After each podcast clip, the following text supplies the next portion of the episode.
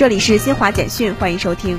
国家统计局二十六号发布数据，今年全国早稻总产量两千八百一十二点三万吨，也就是五百六十二点五亿斤，比二零二一年增加十点六万吨，也就是二点一亿斤，增长百分之零点四。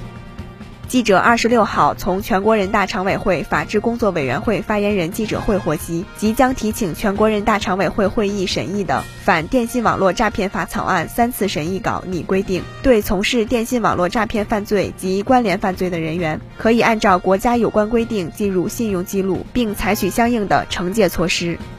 记者二十六号从应急管理部获悉，国务院安委会近日印发《加强电动自行车全链条安全监管重点工作任务及分工方案》，从加强生产源头环节安全质量、强化流通销售环节执法查处、规范末端使用环节安全管理、推进拆解回收环节安全管控四个方面提出十二项重点工作任务，并明确了部门责任分工。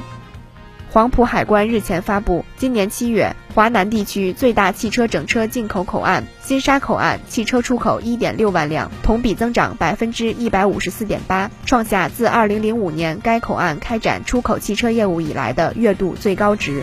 以上由新华社记者为您报道。